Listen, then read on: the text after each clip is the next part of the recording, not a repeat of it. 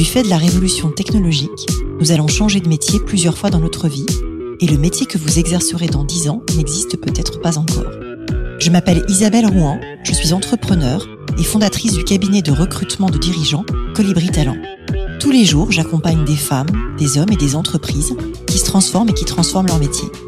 Avec ce podcast Les métiers du futur, je vous propose de rencontrer des dirigeants, des entrepreneurs, des chercheurs, bref, des personnes inspirantes qui vont partager avec vous leur parcours et leur vision du futur de leur métier.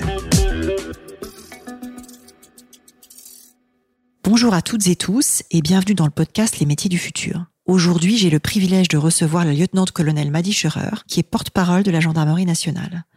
Colonel, vous avez démarré votre carrière dans une brigade territoriale, puis à l'Institut de recherche criminelle. Vous êtes ensuite nommé commandant en second d'une compagnie à Château-Thierry. Vous avez également travaillé sur des sujets de prévention de la délinquance, eu des fonctions d'encadrement et de formation à l'école des sous-officiers, et vous avez commandé une compagnie départementale avant de devenir porte-parole de la gendarmerie nationale il y a presque trois ans. C'est un parcours impressionnant et je suis très honorée, colonel, de vous recevoir dans le podcast. Bonjour. Bonjour, merci à vous surtout de me recevoir. Alors, après cette présentation, la première question que j'ai envie de vous poser, c'est qu'est-ce qui vous a donné envie de vous engager dans la gendarmerie et surtout d'exercer un métier militaire? Alors je suis rentrée euh, jeune en gendarmerie puisque j'avais 20 ans quand euh, j'ai rejoint l'école de formation de, de sous-officier. Je pense que ce qui a vraiment motivé mon choix, c'était l'envie, le besoin de servir, donner du sens à ma journée, ne pas souffrir de la routine euh, dans un emploi, avoir l'impression, en tout cas le sentiment, c'est pas une impression, c'est le sentiment d'être utile, c'est-à-dire rentrer chez soi le soir après une journée au cours de laquelle on a pu aider, tendre la main. Voilà, c'est quelque chose qui me correspond et qui me tenait à cœur. Voilà, donner du sens à mes journées en tendant la main, en aidant euh, celles et ceux qui, à un moment de leur vie, sont en détresse et cherchent de l'aide. C'est très clair. Vous avez commencé votre carrière comme sous-officier, puis vous êtes devenu officier en effectuant euh, deux cursus de formation distincts à, trois ans d'écart. Je voulais savoir si c'était quelque chose qui se faisait classiquement en gendarmerie et peut-être euh, pouvez-vous expliquer à nos auditeurs qui ne sont pas familiers de tout cela comment se structure une carrière en gendarmerie? Alors il y a plusieurs façons en fait euh, de, de rentrer en gendarmerie. On peut y rentrer euh, effectivement par l'intermédiaire d'un concours euh, pour être d'abord gendarme adjoint volontaire et remplir un contrat court au profit de la gendarmerie, généralement environ 5 ans. On peut s'engager en tant que sous-officier, donc là il faut passer un concours, donc préparer un certain nombre de matières. Alors on a des matières physiques, on a aussi une épreuve sportive, des oraux, c'est quelque chose de, de, très complet, et on peut accéder au terme d'une année de formation à un poste de sous-officier de gendarmerie. Donc euh, c'est ce que vous avez fait vous? C'est ce que j'ai fait exactement. Ce poste peut être situé en gendarmerie départementale, en gendarmerie mobile, à la garde républicaine. Finalement, par l'intermédiaire de cette formation initiale qui dure une année, derrière, on commence à servir la population, on est sur le terrain. Et en ce qui me concerne, effectivement, j'ai rejoint une brigade territoriale et j'ai pu euh, commencer à rendre euh, les premiers services à la population. J'avais 21 ans. On sent que le mot sens et le mot service, c'est des mots qui reviennent beaucoup dans votre bouche. C'est vraiment au cœur de la mission du gendarme. C'est au cœur de la mission du gendarme et le, gendarme, euh, la journée de travail d'un gendarme n'a de sens que euh, pour l'utilité qu'il va avoir au profit de la population. Le gendarme est, là euh, comme un régulateur social aujourd'hui au sein de la, de la, société. Le gendarme vit au cœur d'un territoire. Il est en charge de la sécurité de, de la population. Ce qui est particulier en gendarmerie, c'est que généralement nous vivons dans nos logements de, de fonction qui sont situés au cœur même des circonscriptions sur lesquelles on travaille. En caserne, clairement. On habite en caserne et on est dans la commune, en tout cas sur laquelle on travaille, ou en proximité immédiate des communes sur lesquelles on va rayonner, puisque généralement euh, la caserne se situe sur une commune et on peut travailler évidemment sur les communes euh, alentours. C'est véritablement la particularité du métier de gendarme, c'est-à-dire que c'est un engagement militaire et dans notre système d'armes, eh bien nous vivons dans les casernes et nous avons euh, une disponibilité que nous mettons évidemment au profit du service de notre institution et pour la population. Oui, puis il y a un enjeu de, maillage territorial. Arrêtez-moi si je dis une bêtise, mais 95% du, du, territoire et presque la moitié de la population sont couvertes par la gendarmerie nationale. Sur certains territoires, euh, parfois il y a plus de boulanger, il y a plus la poste et, plus de fonctions régaliennes, si ce n'est, euh, en tout cas c'est intéressant d'avoir le gendarme qui est parfois la dernière personne présente sur les territoires. Oui, tout à fait. Donc, on a un maillage territorial de 3100 unités, donc euh, 3100 points de vente parfois, comme euh, le dit notre directeur général euh, en plaisantant. Mais euh, on est vraiment présent au cœur des territoires, ça c'est extrêmement important. On est présent dans les zones rurales, mais également dans les zones périurbaines. Et une partie du service des gendarmes s'effectue aussi autour des grandes agglomérations. Donc, en fait, le travail d'un gendarme au quotidien, au profit de la population, peut s'exercer autant en zone périurbaine qu'en zone rurale. Alors, moi, ce qui m'a interpellé aussi, c'est cette histoire d'institut de, recherche criminelle de la gendarmerie où vous avez passé votre début de carrière. C'est quoi exactement? En fait, c'était une formidable opportunité qui, qui s'est présentée à moi. Euh, à l'époque, euh, on créait le fichier national automatisé des empreintes génétiques et donc il y avait une équipe projet euh, au sein de l'institut de recherche criminelle qui se constituait pour que la gendarmerie puisse euh, prendre toute sa part en fait euh, dans, dans le fichier national. Et j'ai rejoint cette équipe. J'ai eu la chance de rejoindre cette équipe et j'ai servi donc deux années au sein de l'institut de recherche criminelle de la gendarmerie. Finalement, pour l'imager un petit peu, de recherche criminelle, ça correspond à toutes ces séries qu'on voit aujourd'hui qui fonctionnent très bien en médias, tous ces experts de la police technique et scientifique. J'ai beaucoup appris au cours de ces deux années, euh, au-delà même d'ailleurs du fonctionnement du fichier des empreintes euh, génétiques, puisqu'en fait ça m'a permis de découvrir euh, tous les métiers de la police technique et scientifique, et c'était une période d'enrichissement vraiment très importante. Je retiens de, de cette période finalement une ouverture en ce qui me concerne. J'ai quitté la, la brigade territoriale, j'étais véritablement en contact avec la population au quotidien pour rejoindre un service qui certes euh, avait moins de contacts dans son quotidien, mais finalement travailler sur un sujet de fond qui permet de faire ensuite avancer les dossiers. L'objectif, euh, quand on quand on pense au développement de ce fichier d'empreintes génétiques, eh bien c'est toujours de mieux servir la, la, victime, la personne face à laquelle, quand on est sur le terrain, euh, on a à apporter des réponses. Et, et donc finalement cet objectif de pouvoir mieux servir la population, mais au sein d'une autre structure et à travers finalement d'autres outils, les outils de police technique et scientifique, eh bien c'était quelque chose de, de très stimulant aussi intellectuellement. En fait, ce fichier permet de, de passer le travail euh, du gendarme à l'échelle, c'est ça? Tout à fait. Puis on aboutit aussi à un travail de conceptualisation. On remet des choses en doctrine. Enfin, c'était euh, un autre effort en fait que, que l'effort euh, au plus près de la population sur le terrain, mais toujours avec l'idée de servir les victimes et de servir la cause. Donc extrêmement intéressant. Alors, si on revient au terrain, vous avez commandé une compagnie. Ça veut dire quoi concrètement commander une compagnie pour un gendarme ou une gendarme?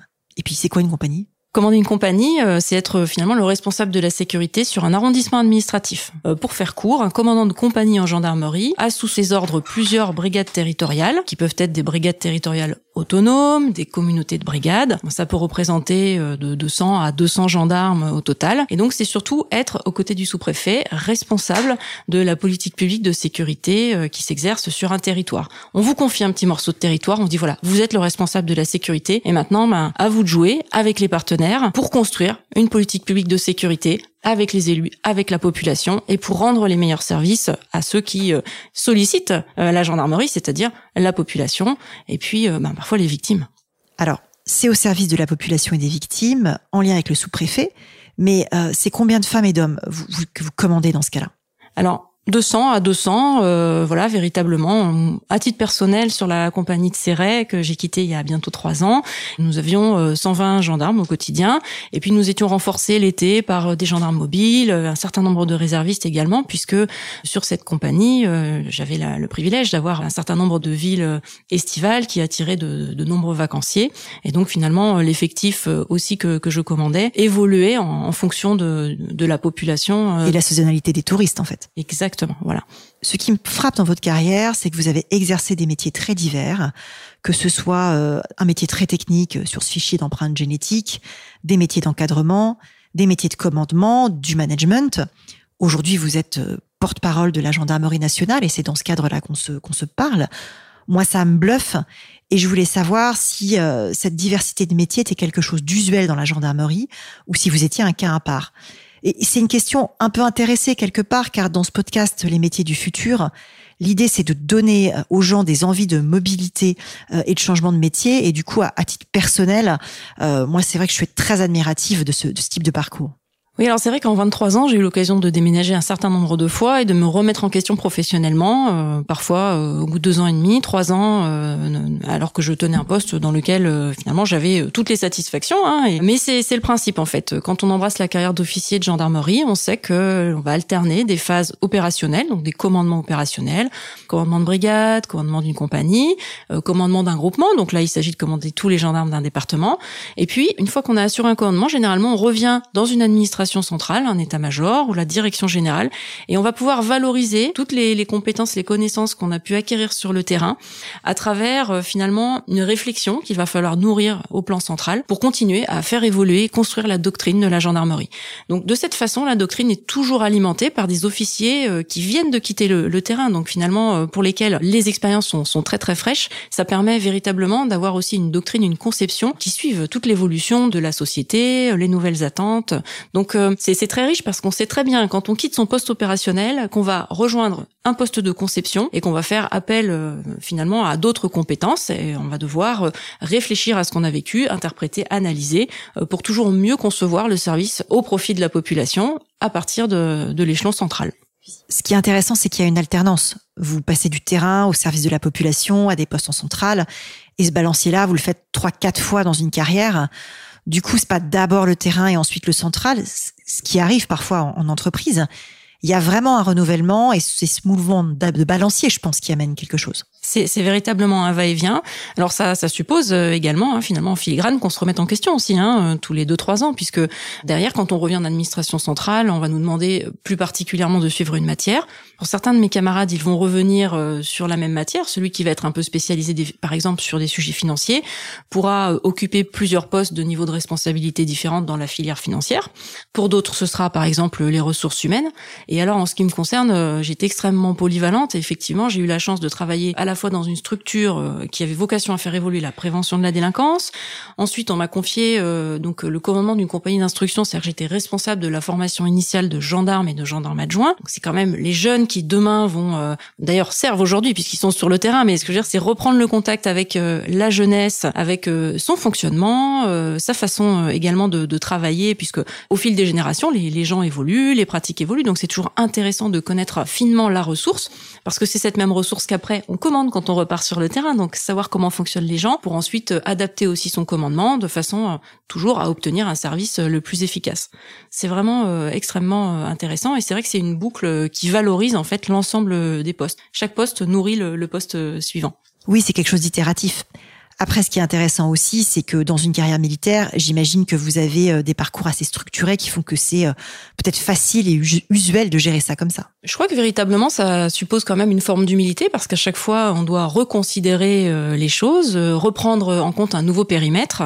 Et en revanche, à chaque fois, on nous confie une responsabilité de niveau supérieur. Donc, on sait aussi qu'on évolue. On va attendre de nous certainement qu'on développe de nouvelles compétences. Alors, j'étais plus du point de vue de l'organisation. C'est évident que du point de vue du gendarme, ça demande une adaptabilité qui est époustouflante. Après, du point de vue euh, de l'organisation, quand on sait qu'on va passer d'un métier à l'autre, du terrain en centrale, pour revenir au terrain, quelque part, c'est des cycles qui sont réguliers. Vous, bougez quoi tous les 3-4 ans? 3, 4 ou 5 ans, effectivement. Et du coup, c'est des choses qui sont prévues, euh, on les voit arriver, les mobilités? Elles sont prévues, elles sont accompagnées. Généralement, on sait qu'on fait entre 3 et 5 ans sur les postes. À l'opérationnel, c'est plutôt 3-4. Dans les postes en administration centrale, c'est plutôt 4 ou 5.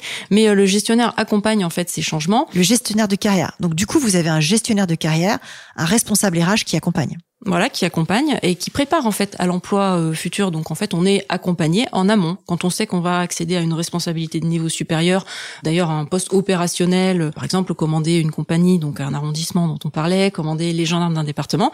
Eh bien, euh, on repasse en formation. Voilà, on repasse en formation, on appuie véritablement sur les points nécessaires qu'il faut développer, les attentes évidemment de la de la direction générale, mais aussi la stratégie en termes de politique publique que la gendarmerie veut développer.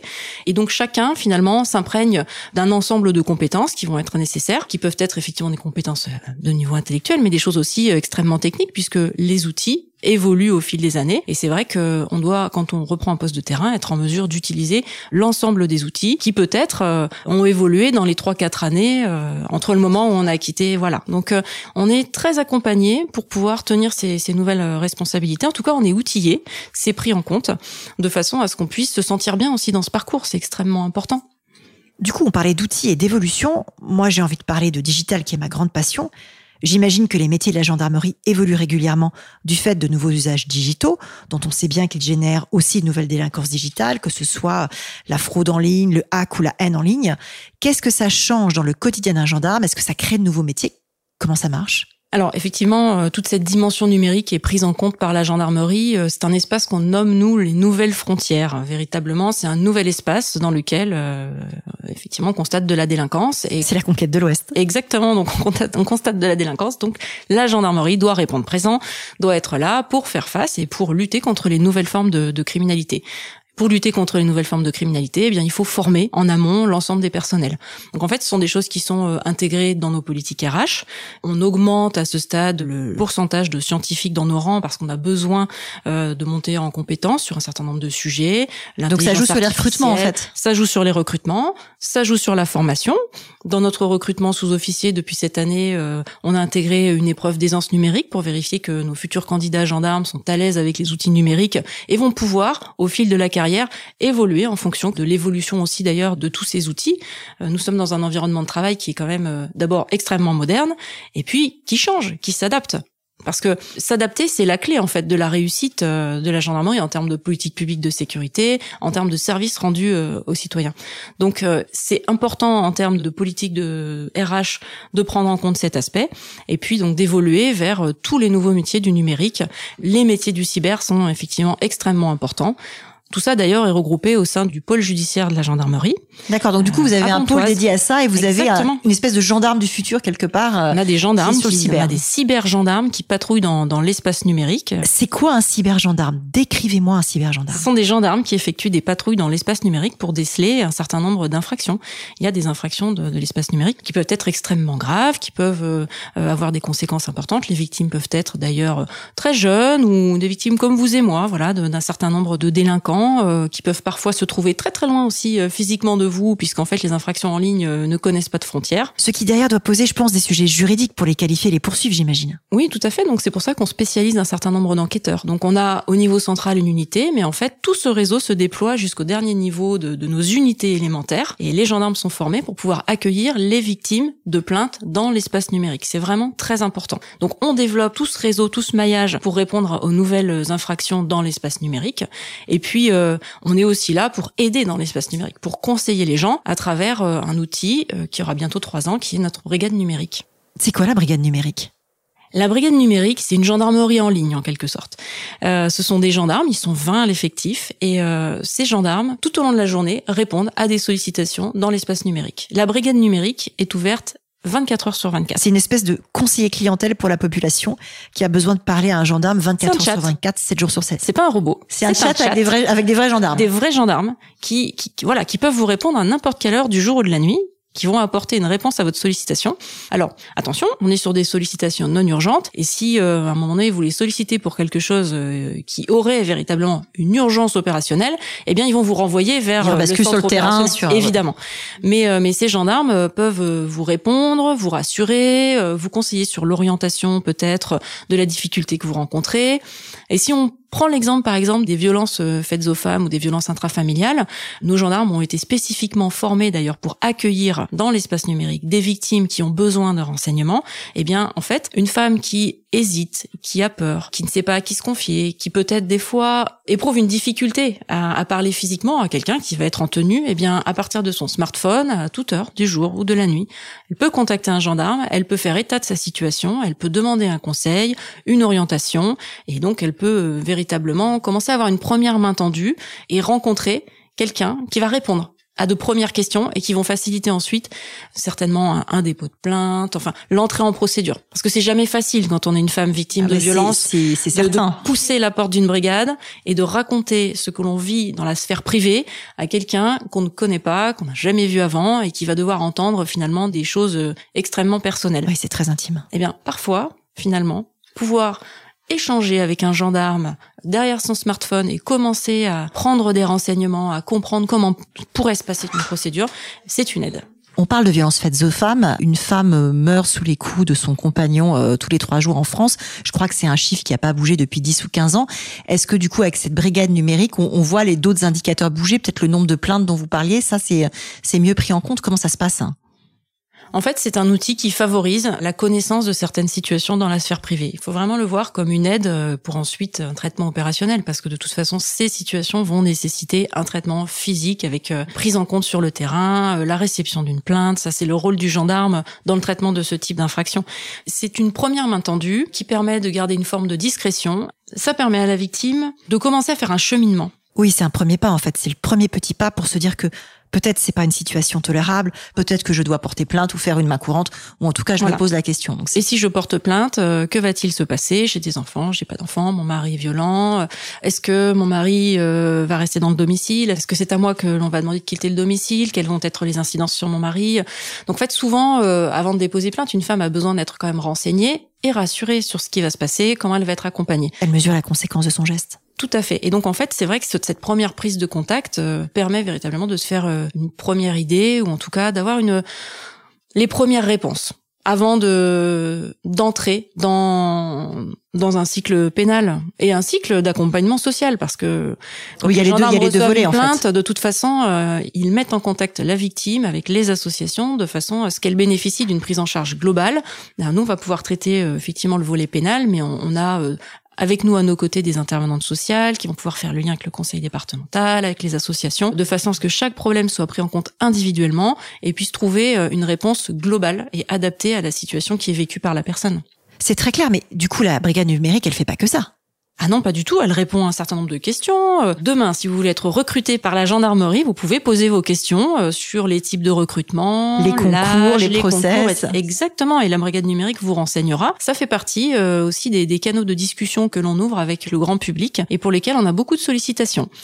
Après, parfois, vous savez, on a aussi euh, quelques situations d'urgence euh, qui peuvent être signalées par ce canal. Au mois de novembre, on a une personne euh, qui nous a écrit de l'étranger pour nous signaler une situation donc sur le territoire métropolitain français, donc d'une amie qui vraisemblablement était vivait en tout cas un acte de violence, de séquestration. Les gendarmes ont pu intervenir et voilà, cette histoire a trouvé une issue heureuse. Grâce à ce canal-là, en fait, parce qu'il y avait un canal dématérialisé un endroit qui permettait parce qu'à la brigade d'alerter et parce que la brigade numérique, euh, c'est un outil numérique, donc elle est accessible aussi depuis euh, finalement les autres pays. Elle va servir d'ailleurs autant l'outre-mer que le territoire métropolitain. Et nos gendarmes sont formés et peuvent accueillir euh, des personnes qui pourraient les renseigner en français, en anglais, en allemand, en italien. Donc on est vraiment sur l'idée d'une offre de services dans l'espace numérique qui ouvre finalement de nouveaux champs, voilà, et surtout qui permettent de revisiter aussi le rapport du gendarme à la population. On a besoin de garder le contact physique avec la population. C'est extrêmement important et ça fait partie de notre ADN. Mais on a aussi besoin de s'adapter à la population qui évolue, à finalement euh, l'ensemble des gens qui aujourd'hui, euh, quasiment euh, pour tous, quasiment disposent d'un smartphone dans la poche et interagit beaucoup dans l'espace numérique. Ce qu'on veut, c'est proposer une offre de sécurité qui permette à chacun de nous solliciter en fonction de son besoin, de sa pratique. Donc en fait, si vous avez besoin de rencontrer un gendarme physiquement, eh bien vous pouvez le rencontrer en patrouille, à la brigade. Si vous pouvez pas vous déplacer, si la brigade est fermée, eh bien vous pouvez toujours le solliciter dans l'espace numérique par l'intermédiaire de la brigade numérique à toute heure du jour ou de la nuit. On facilite euh, finalement cette rencontre, qu'elle soit physique, qu'elle soit dans l'espace numérique, et on se rend accessible H24 pour répondre euh, vraiment à toute sollicitation. Alors on comprend que le gendarme est très polyvalent et au plus proche de la population.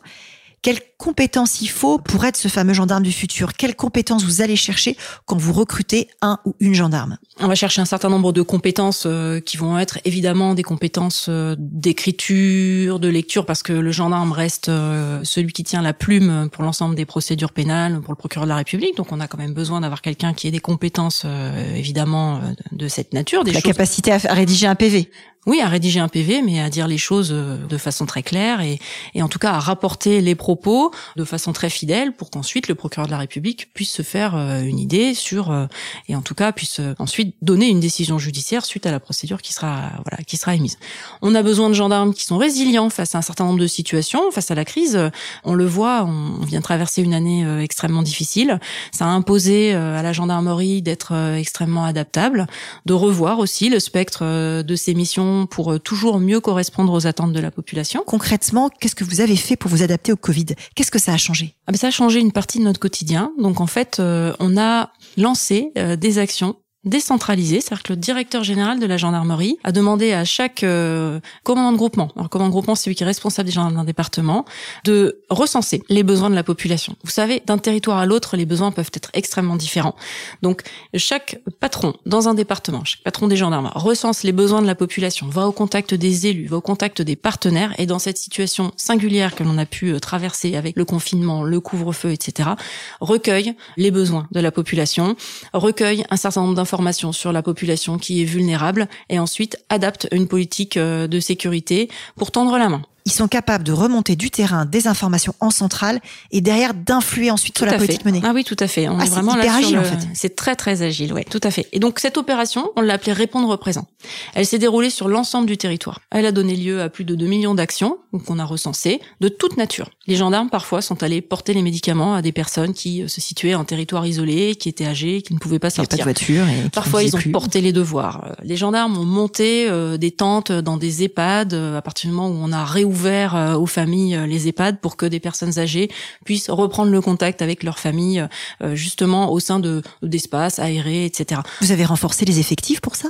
Alors, il y a eu une manœuvre extrêmement agile. Donc, les élèves gendarmes qui étaient en formation, pour certains venaient d'entrer en école, pour d'autres euh, finalement n'étaient pas loin d'en sortir, ont pu être déployés sur le terrain en moins de 48 heures. D'accord, vous êtes allé chercher les ceux qui étaient déjà recrutés mais pas encore opérants, d'accord. Exactement. Donc en fait, euh, tout le monde a, finalement pu mettre sa pierre à l'édifice. C'était extrêmement important. L'ensemble de la gendarmerie s'est mobilisé. C'est combien de personnes que vous avez déployées en renfort? Ah bah là, les, élèves gendarmes déployés en renfort, c'était quasiment 4000 euh, gendarmes en ah plus sur le terrain. Donc c'est quand même conséquent. Vous savez que pendant toute la crise sanitaire, on avait 60 000 gendarmes euh, par jour présents sur le terrain pour aider la population. Parce que véritablement, nos missions ont changé et nous, on a eu la consigne de sortir de nos missions habituelles, d'être inventifs et de rendre les meilleurs services en s'adaptant à la demande sur un territoire. C'est véritablement l'esprit de cette opération Répondre présent que l'on a menée en fait depuis le début de la crise Covid et qui se poursuit parce que finalement, le gendarme, c'est un régulateur social dans son territoire. Le gendarme, il est implanté au cœur d'une commune dans laquelle il vit, il connaît la population, ses enfants fréquentent euh, l'école du coin. Le gendarme est généralement adhérent de toutes les associations sportives, etc. Il n'est pas hors sol, quoi. Non, non, non, il connaît bien la population, il a un ancrage fort, et donc avec cet ancrage, le gendarme s'est appuyé sur sa connaissance du territoire, de la population, pour recueillir les nouveaux besoins liés à la crise, pour ne pas laisser des personnes dans la difficulté, dans l'isolement, et pour anticiper sur des difficultés. Vous voyez, on parlait des femmes victimes de violences au sein du couple. Eh bien, en fait, on a pu reprendre contact avec des femmes qui parfois avaient déjà signalé des faits, euh, avaient euh, commencé euh, à parler de leurs difficultés, de façon à s'assurer que le confinement euh, n'est pas un effet amplificateur. On s'est arrangé aussi également avec un certain nombre de, de magasins. On a passé des partenariats d'ailleurs, pour être plus précise, avec des magasins qui euh, ont pu euh, donner des informations de prévention sur les tickets de caisse. Voilà, comment faire quand on est victime de quelque chose au sein de son foyer, très discrètement en fait sur le ticket de caisse. Je crois qu'il y a quelque chose aussi sur les sur les baguettes de pain, c'est ça? Effectivement, les baguettes de pain, les sachets que vous allez également trouver dans les pharmacies, donc des messages de prévention, des numéros d'appel d'urgence, de façon à pouvoir entrer dans la vie des gens à travers des objets du quotidien. L'idée, c'est d'avoir l'information quand on a besoin à disposition euh, sur un support de façon euh, extrêmement discrète. Celui qui veut s'en saisir peut s'en saisir. S'il ne connaissait pas l'information, eh bien, elle est entrée chez lui par l'intermédiaire du sachet de pain ou euh, peut-être du sac de pharmacie ou de son ticket de caisse ou de sa pizza. C'est hyper malin. Vous êtes au plus près de la population. La proximité, c'est notre ADN. Le gendarme, on en parlait tout à l'heure, doit de toute façon disposer d'un certain nombre de qualités euh, qui constituent son ADN. La proximité avec la population, c'est quelque chose euh, qui n'est pas négociable. Le gendarme est proche de la population. Ça fait partie euh, des qualités, des choses pour lesquelles il est reconnu. Le gendarme, il est adaptable hein, parce que le gendarme fait l'objet de mutations, peut changer de métier, on l'a dit. Donc, il va exactement déménager souvent. Oui, ça peut être en France, à l'étranger, en outre-mer. Donc, le, le, gendarme doit de toute façon avoir cette capacité d'adaptation. Il doit être aussi résistant ou résilient en cas de crise, puisqu'en fait euh, généralement, il intervient sur des situations de difficulté, donc il doit, il doit pouvoir tenir dans la durée. Vous savez, parfois quand on intervient sur des, des événements climatiques euh, qui peuvent durer plusieurs jours, plusieurs semaines, on peut penser à Irma. Le gendarme est présent sur le terrain, on a besoin de lui, donc euh, il va devoir tenir le nombre de jours suffisant, parfois dans des conditions un peu rudimentaires, mais de toute façon, la mission prime et le gendarme s'efface au profit de sa mission. Donc il doit être résistant, robuste. En fait, toutes ces qualités, on les retrouve généralement, elles sont, elles sont très liées au statut militaire. Et ce sont des choses que l'on travaille en formation initiale. C'est extrêmement important pour nous. Au moment de la formation initiale, on travaille sur ces qualités, on explique euh, vraiment euh, l'intérêt d'être proche de la population, d'être adaptable. Pourquoi est-ce qu'on attend tout ça de nos jeunes qui vont aller sur le terrain? Euh, on le cultive, on l'entretient en même temps que l'esprit de corps. Et ensuite, évidemment, on donne une formation technique à des gestes de police scientifique, de, de maintien de l'ordre. Enfin voilà, on fait. Mais ce socle de formation qui permet de rappeler euh, ce qu'est la gendarmerie, quelle est son identité, quelles sont ses valeurs, c'est quelque chose qui est extrêmement important en formation initiale et que l'on fait vivre tout le temps euh, de, de, de, ces mois où les élèves sont, sont sous notre responsabilité. C'est intéressant parce que j'entends que vous cherchez d'abord des compétences de savoir-être et qu'après vous complétez, vous renforcez avec des savoir-faire, mais que ça part d'abord du savoir-être. Exactement. C'est essentiel le savoir-être. On, attend du gendarme euh, qu'il soit de toute façon exemplaire, reconnu, légitime sur son territoire. Donc euh, pour être respecté, euh, il faut d'abord respecter les autres. Donc c'est une attitude, c'est un comportement. Et donc ce sont des choses sur lesquelles on travaille énormément en formation initiale. Il faut être armé de ce savoir-être pour l'ensemble de sa carrière et d'ailleurs pour sa vie personnelle. Vous savez, quand on tombe l'uniforme, on reste gendarme. Donc on est identifié comme tel et comme généralement au bout d'un certain temps dans la commune dans laquelle vous vivez, vous êtes connu. Quand vous allez faire vos courses, vous restez le gendarme. Voilà, et les gens peuvent vous reconnaître, vous interpeller. Quand vous êtes parent d'élève, vous restez le gendarme, même si vous êtes là en civil. Le savoir-être, euh, c'est fondamental. Les savoir-faire, ensuite, effectivement, on les dispense en école et puis on les entretient à travers une formation continue euh, tout au long de la carrière pour l'ensemble des gendarmes, parce qu'il faut s'adapter évidemment aux nouvelles demandes. Mais le savoir-être, euh, c'est extrêmement important. Oui. Alors j'aurais voulu faire un point sur les effectifs et le recrutement. On a parlé de 60 000 personnes sur le terrain pendant le Covid. J'ai en tête qu'il y a 100 000 gendarmes en France. Vous m'arrêtez si je dis une grosse bêtise. Concrètement, vous recrutez combien de gendarmes chaque année? C'est quoi les volumétries? Là, actuellement, on est sur un recrutement de l'ordre de 9000. Donc, euh, 9000, tout statut confondu. Parce que c'est vrai qu'on a 9000 emplois par an. Oui, 9000 emplois par an. Là, c'est extrêmement important. Hein. Vraiment, pour ceux qui recherchent un emploi valorisant, qui ne souhaitent pas de routine, euh, qui souhaitent euh, venir en aide à la population, qui veulent donner du sens à leur journée, à leur quotidien, euh, bah, rejoignez-nous, j'ai envie de vous dire. Donc en fait, on recrute 9000 personnes. Donc 9000 emplois qui ont du sens chaque année à la gendarmerie nationale. Exactement, 9000. Alors, en tant que euh, gendarme adjoint, sous-officier ou officier. Parce que à côté, on recrute toujours aussi dans la réserve opérationnelle. Euh, Alors qu'est-ce que la réserve? Expliquez-nous. Alors la réserve, c'est la possibilité pour euh, pour un citoyen de donner de son temps pour venir travailler avec nous sur le terrain. C'est une réserve civile, c'est les civils qui vous rejoignent Alors ce sont des personnes civiles, mais qui rejoignent notre institution dans le cadre d'une réserve opérationnelle, à qui on donne une formation de quatre semaines, donc, euh, et qui derrière vont intégrer pleinement nos patrouilles et portent le même uniforme que nous, un certain nombre de jours dans l'année. Voilà, les jours où ils sont disponibles, ils se signalent. Euh, quand la gendarmerie euh, a des besoins en termes missionnels, elle recense les réservistes qui seraient disponibles pour remplir la mission donc euh, qu'elle a en, perspective. Et, et, derrière donc ces réservistes rejoignent nos rangs et font le deuxième, le troisième en patrouille. Ils sont à nos côtés, ils sont armés, ils ont été formés pour ça.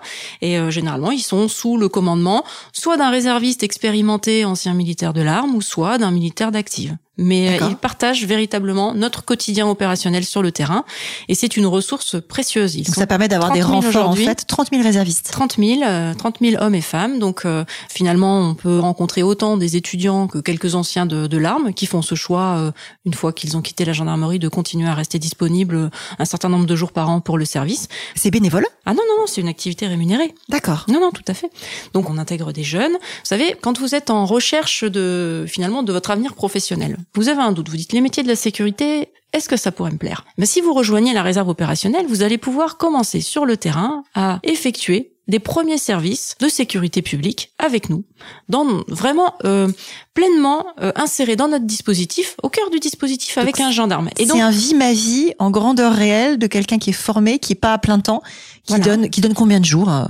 Ah ben là, ça dépend des années. En fait, c'est aussi en fonction de ce que vous allez pouvoir donner. Hein. Euh, on peut avoir 30 euh, jours par an, comme euh, parfois une cinquantaine. Ça va dépendre des besoins. Ça, il y a beaucoup de facteurs qui rentrent en ligne de compte. Et puis, ça va aussi dépendre de votre disponibilité. Vous savez, les réservistes viennent souvent sur leur week-end, sur leur temps de vacances. Mais ce sont des gens qui veulent contribuer à la sécurité à leur manière. Parfois, ce sont des gens qui auraient aimé peut-être venir faire une carrière chez nous, mais qui, pour des raisons qui leur appartiennent, n'ont pas pu, ou en tout cas, l'occasion ne s'est pas et qui à un moment de leur vie se disent bah en fait euh, ça me plairait, j'aimerais bien les rejoindre. Ben, j'ai envie de leur dire dans ces cas-là, euh, rejoignez la, réserve opérationnelle, vous verrez, où vous serez euh, pleinement euh, incorporé dans notre service, dans la vie de nos unités, et vous allez pouvoir toucher du doigt ce qu'est la sécurité opérationnelle sur un territoire. Et pour un jeune, eh ben, ça lui permet véritablement de voir si c'est un métier qui correspond à ses attentes et dans lequel il va pouvoir s'épanouir. Vous savez, il y a beaucoup de jeunes qui préparent des concours, affaires publiques, etc., qui sont en master 2, qui représentent un vivier pour, pour notre recrutement officier mais qui peuvent parfois ne, pas avoir connaissance hein, d'un fonctionnement fin, qui veulent découvrir en fait avant de s'engager. Ça permet concrètement de voir le de voir le métier. C'est un peu comme les sages-femmes qui va doivent passer une journée en salle d'accouchement euh, avant de faire les cinq ans d'études, mmh. que ce soit une femme ou un homme d'ailleurs, hein, parce qu'il y a des il y a des sages-femmes hommes, mais du coup qui ont ce besoin-là. Enfin, je sais que sur ce type d'études-là, ça existe, et c'est vrai que j'avais jamais envisagé que pour la gendarmerie, il y avait le même type de procédure en fait pour intégrer euh, en partie, pas à temps plein, du coup des gens des gens qui ont envie et qui sont formés pour ça. Oui, tout à fait. C'est extrêmement important. Et c'est vrai que finalement, quand vous connaissez un petit peu les quand vous avez travaillé avec nous, je pense que pour un jeune qui se présente à un concours, il est mieux armé puisque finalement il sait de quoi il va parler, il l'a vécu. Donc euh, on est dans un dispositif euh, gagnant-gagnant. Depuis votre poste de porte-parole de la gendarmerie nationale, qu'est-ce que vous voyez aujourd'hui comme changement dans les métiers liés à la technologie? On a parlé de la brigade numérique, mais qu'est-ce que de manière plus large, ça change pour le quotidien du gendarme? Ben, ça nécessite euh, une adaptation, une adaptation pour prendre en compte euh, toutes les, les nouvelles missions euh, liées au secteur numérique. Ça va nécessiter de former notre personnel. à titre d'exemple, on a un partenariat avec l'Institut Montaigne et actuellement, donc, on propose une formation sur l'intelligence artificielle à l'ensemble de nos gendarmes, une formation en ligne. D'accord. Donc l'Institut Montaigne, qui est un cercle de réflexion, un think tank en fait. Oui, tout à fait. Donc c'est une formation qui a été suivie déjà par à peu près 50 000 gendarmes. Les gendarmes le font sur leur temps de service, mais, c'est en ligne, donc en fait c'est en fonction du temps euh, qui va s'offrir à eux pour pouvoir euh, suivre cette formation, mais ça permet à tout le monde de, de finalement de mettre à jour aussi ses connaissances, euh, ses compétences. C'est une brique de compétences sur l'intelligence artificielle pour tous les gendarmes. C'est obligatoire, c'est sur demande? C'est une formation qu'on met à disposition et à partir du moment où elle est réalisée par le gendarme, elle est valorisée dans son parcours, dans la fiche en fait dans laquelle on fait le, le suivi de toutes ses compétences à travers un, ce qu'on appelle nous un code savoir en fait, c'est la validation du suivi de ce module de formation. Par exemple, hein, voilà, c'est un exemple parmi d'autres, mais mais euh, effectivement toute cette digitalisation nous amène à, à, repenser notre métier. Nous sommes équipés au quotidien d'un smartphone, euh, donc euh, ce smartphone euh, qui s'appelle Neogend et qui est déployé à hauteur de 60 65 000 euh, exemplaires à peu près sur le terrain. Un smartphone sécurisé, j'imagine. Bien sûr, sécurisé, mais qui a vocation à évoluer euh, pour véritablement être une sorte de, de, brigade en ligne pour le gendarme, qui pourrait travailler en mobilité sans avoir parfois à repasser au bureau pour faire un certain nombre de procédures. L'idée, c'est de donner aux gendarmes, à l'avenir, la possibilité de faire son travail en mobilité. Donc, éviter euh, de devoir repasser par l'unité et rester sur le terrain plus longtemps, finalement, en contact de la population. Savez, il, a un, il a un appareil et j'imagine derrière un réseau sécurisé, une espèce de cloud souverain où tout ceci est extrêmement sécurisé et nous avons en gendarmerie des spécialistes de ces questions de sécurité de réseau euh, qui travaillent évidemment ces sujets. Il n'y a pas de difficulté. Et puis l'ensemble des choses que l'on fait à travers ce néogende est de toute façon déclaré à la CNIL. C'est ça, il n'y a aucune difficulté euh, à ce niveau-là. Je, n'en doutais pas que c'était respectueux de la CNIL et du RGPD. Ah, tout à fait. Et voilà. Mais c'est un outil euh, qui nous permet de faire beaucoup de choses en mobilité. Donc quand on travaille en mobilité, on est dehors, on est sur le terrain et on est au plus près de la population. L'idée, c'est quand même qu'à terme, tous ces outils numériques nous permettent euh, justement de dégager du temps pour le redonner au terrain. Vous automatisez certaines choses, vous supprimez de la perte de temps pour redonner du temps de service euh, sur le terrain auprès de la population. Oui, c'est pas réellement de la perte de temps, c'est qu'on essaye de supprimer un certain nombre de choses administratives qui peuvent être euh, automatisées ou en tout cas facilitées avec les nouvelles technologies pour se redonner une bulle d'oxygène et avoir la, la capacité de se déployer vraiment sur la voie publique. Notre présence de voie publique, c'est extrêmement important. Le gendarme doit être présent sur la voie publique, ne serait-ce que pour être interpellé par quelqu'un qui a besoin d'un service, euh, pour pouvoir pouvoir répondre aux sollicitations, aux et questions. aussi pour décourager peut-être. Pour décourager, oui, certainement, mais aussi euh, pour se rendre disponible. Voilà. Vous savez, quand un gendarme patrouille euh, dans une ville, quand il circule à pied, généralement, il est interpellé. Il y a toujours quelqu'un. Alors, il peut connaître du monde, évidemment, et s'arrêter pour discuter, mais finalement, c'est aussi l'occasion parfois de faire des rencontres et d'aller au devant des commerçants, des élus, euh, de nos partenaires. Le gendarme va à la rencontre de celui qu'il sécurise. Il n'est pas uniquement présent dans son unité à attendre finalement que quelqu'un vienne le solliciter. La présence de voix publique, c'est essentiel. Et on est très attaché à ça. Donc vous adaptez par la formation et vous modernisez, en tout cas vous automatisez, vous simplifiez des traitements, ce qui vous permet de redonner du temps au terrain. C'est ça, c'est exactement ça. C'est quelque chose que l'on travaille déjà depuis plus d'un an et ça fait partie des points qui sont développés dans, dans la stratégie de notre directeur général.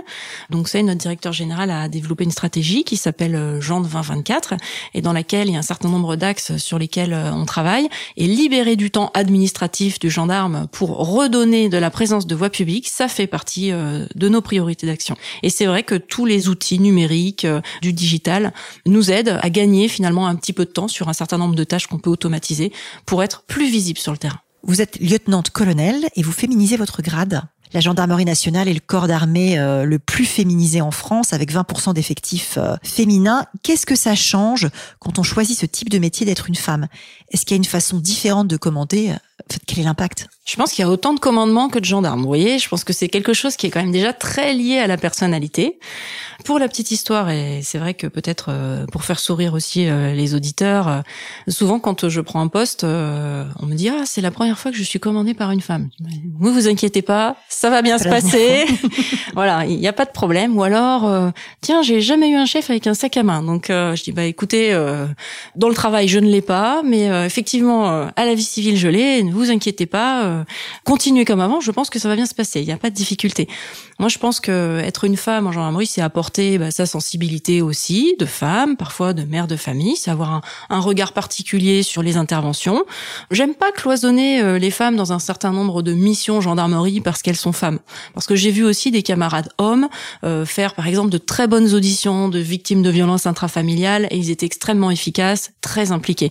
Donc je pense que ce qui est important, c'est de prendre vraiment en compte euh, les qualités intrinsèques de chacun et d'essayer d'employer les gens dans les domaines dans lesquels euh, ils excellent, ils sont à l'aise et ce qu'ils aiment. Il faut savoir sortir de sa zone de confort et faire l'ensemble des missions extrêmement polyvalents. Mais je pense que euh, avoir une connaissance fine des gens que l'on commande permet ensuite d'affecter les missions à des gens dont on sait que de toute façon ils iront au bout, les choses seront faites euh, presque avec le cœur, j'ai envie de dire. D'accord, il y a un vrai enjeu et c'est pas un sujet genré en fait. C'est un sujet d'ouverture pour aller chercher le meilleur de chacune et de chacun. Exactement.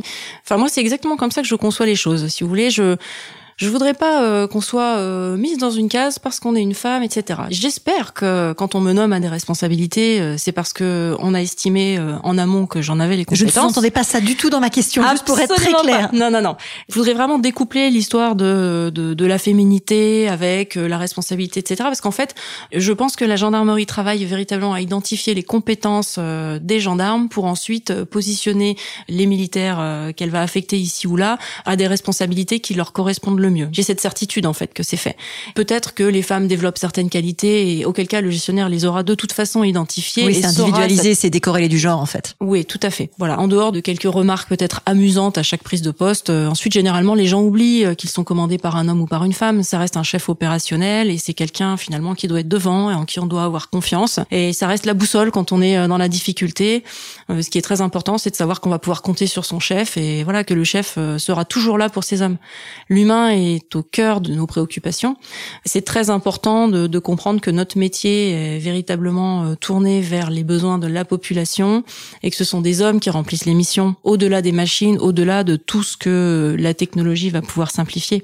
Il y a une question d'hommes derrière. Donc euh, notre service doit être tourné vers la population pour rendre les meilleurs services.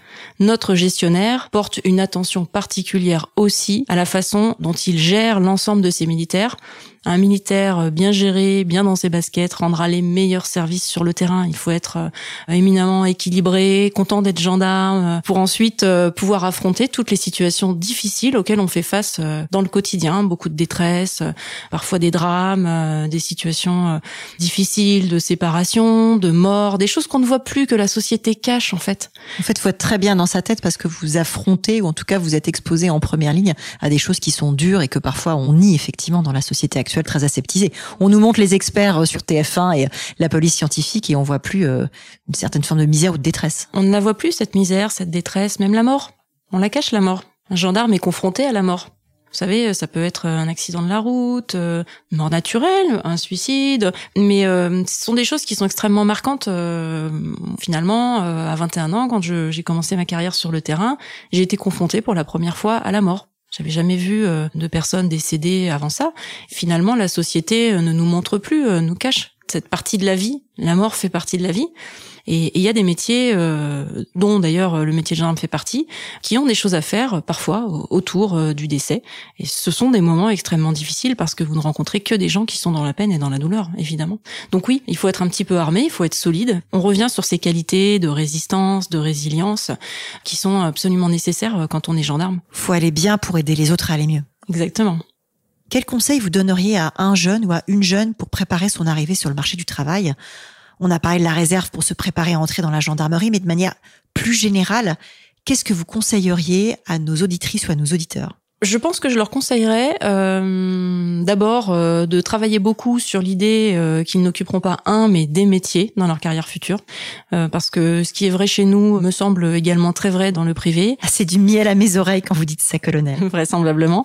Et je le mesure encore plus depuis que je suis en communication, euh, puisque régulièrement j'entends que en communication, au bout de cinq ans, on peut renouveler l'ensemble de ses compétences, sans quoi finalement on n'est plus du tout compétitif dans, dans, la matière. Donc effectivement s'attendre à devoir euh, renouveler un certain nombre de compétences, euh, s'adapter, donc ne pas avoir peur de reprendre parfois des études et d'ailleurs ce qui est mon cas, ce qui a été mon cas plusieurs fois euh, au cours de ma carrière en fait, mener en parallèle en même temps que ma vie professionnelle une reprise d'études ben, parce que c'est extrêmement important d'asseoir les fondements de sa connaissance, d'avoir les fondamentaux en fait pour savoir derrière de quoi on parle et à qui on s'adresse et, et bien parler, bien traiter les sujets. Vous étudiez en ce moment? J'étudie en ce moment mais je suis en exécutive MBA effectivement. Et donc euh, voilà, ne pas avoir peur de se remettre en question et puis euh, finalement oser sortir de sa zone de confort et tout simplement parfois oser.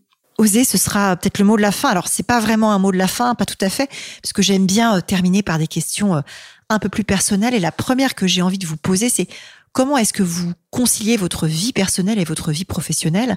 Vous déménagez souvent, on en a parlé. C'est quoi l'impact? Comment vous faites? Alors beaucoup d'organisation du dynamisme, voilà, je crois que là on a quand même deux mots clés. Hein. Euh, il faut il faut pas avoir peur de. Chiva, polyvalent, hyper organisé.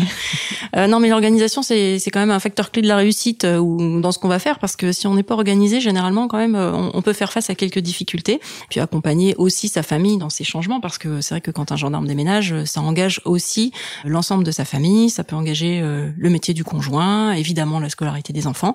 Donc voilà, donc il faut être, je pense, armé de courage de dynamisme et puis euh, être extrêmement euh, organisé et avoir la volonté que ça continue de, bien fonctionner. Donc euh, rester très optimiste. Ça c'est important. En plus, en temps de crise, voilà, essayer de conserver une bonne note d'optimisme. C'est quoi votre journée type?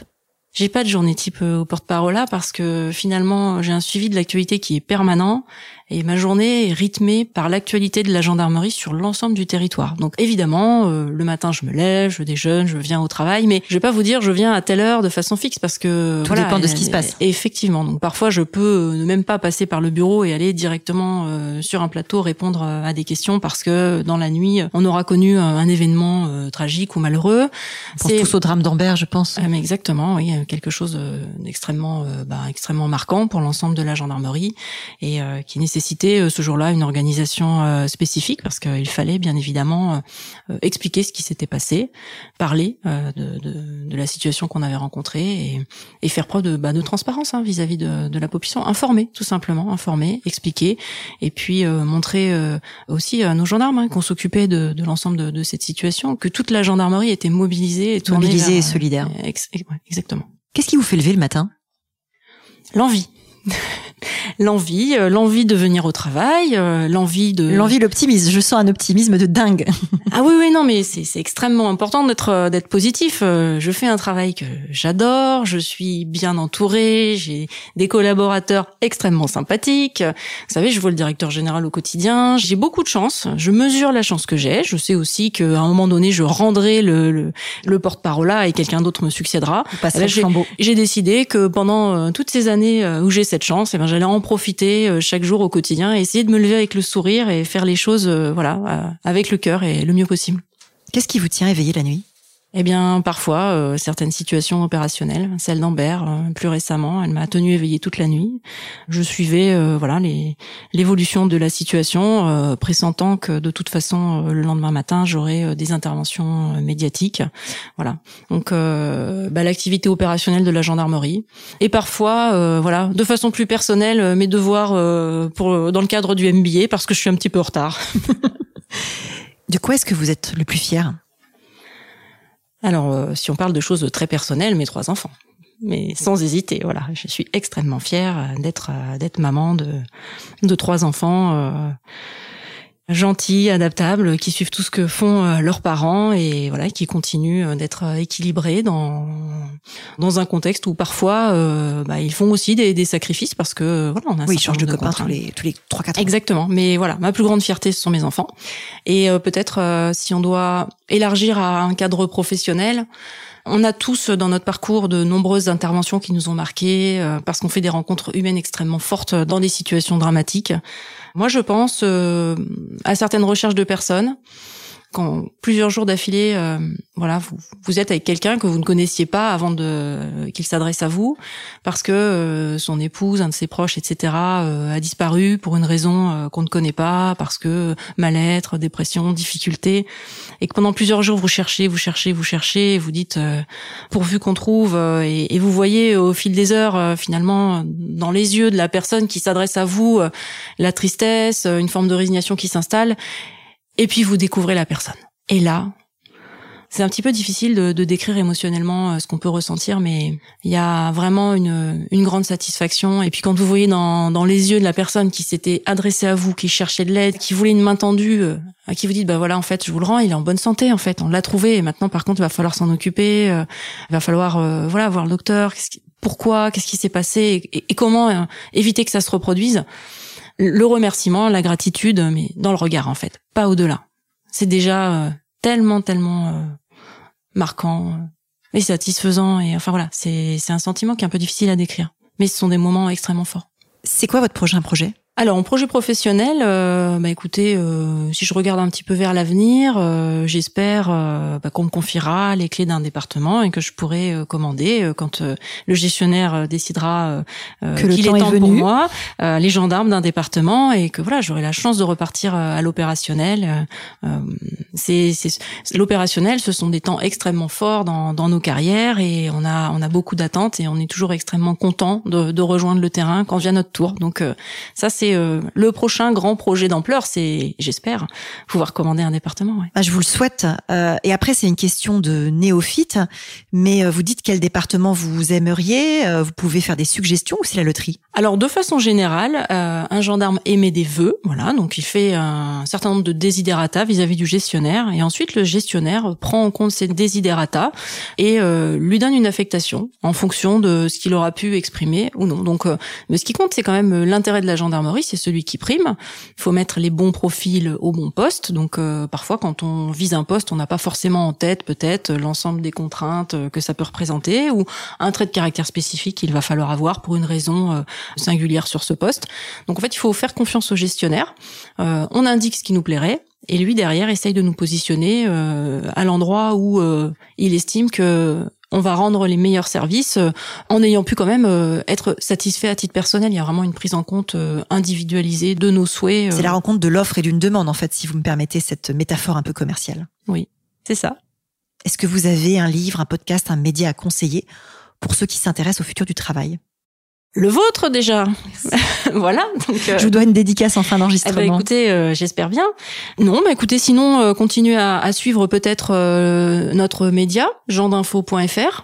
Gendinfo.fr. je le mettrai dans les notes du podcast. au risque peut-être d'avoir l'impression de, de, faire un peu de marketing et c'est pas le cas en fait. Pour ceux qui s'intéressent au métier de la sécurité, qui veulent suivre notre actualité, voilà, on a un média qu'on peut suivre donc sur www.gendinfo.info.fr. On publie euh, quotidiennement un certain nombre euh, d'articles et donc on explique notre démarche euh, et, nos actions. Donc ça c'est quelque chose d'important pour celui qui est en recherche d'un métier de la gendarmerie. Et eh bien je pense que à travers la, la diversité des articles que l'on publie, il pourra mesurer la diversité des métiers que l'on peut exercer en gendarmerie. Si nos auditeurs veulent vous contacter, quel est le meilleur moyen? LinkedIn, le mail? Alors on peut passer par LinkedIn. J'ai un profil LinkedIn, voilà. Je vais. Je, je vous confirme que c'est ce que j'ai fait. voilà. Alors j'essaye de répondre dans un délai acceptable. Parfois, euh, il m'arrive de laisser passer quelques jours parce que voilà, l'activité euh, ne me permet pas de, de le faire immédiatement. Mais euh, je pense que c'est un bon canal pour entamer une discussion. Merci pour cet échange, colonel. C'était un plaisir de vous recevoir sur le podcast. À très bientôt. Merci beaucoup. Merci d'avoir écouté cet épisode des métiers du futur jusqu'au bout. Si vous avez aimé cette discussion, Je vous encourage à noter le podcast sur vos différentes plateformes d'écoute et à le commenter, en particulier sur Apple Podcast. Cela nous aide grandement à progresser en termes d'audience. N'hésitez pas à me faire part de vos commentaires ou à me suggérer de nouveaux invités en me contactant par mail ou via LinkedIn. Prenez soin de vous et à très bientôt.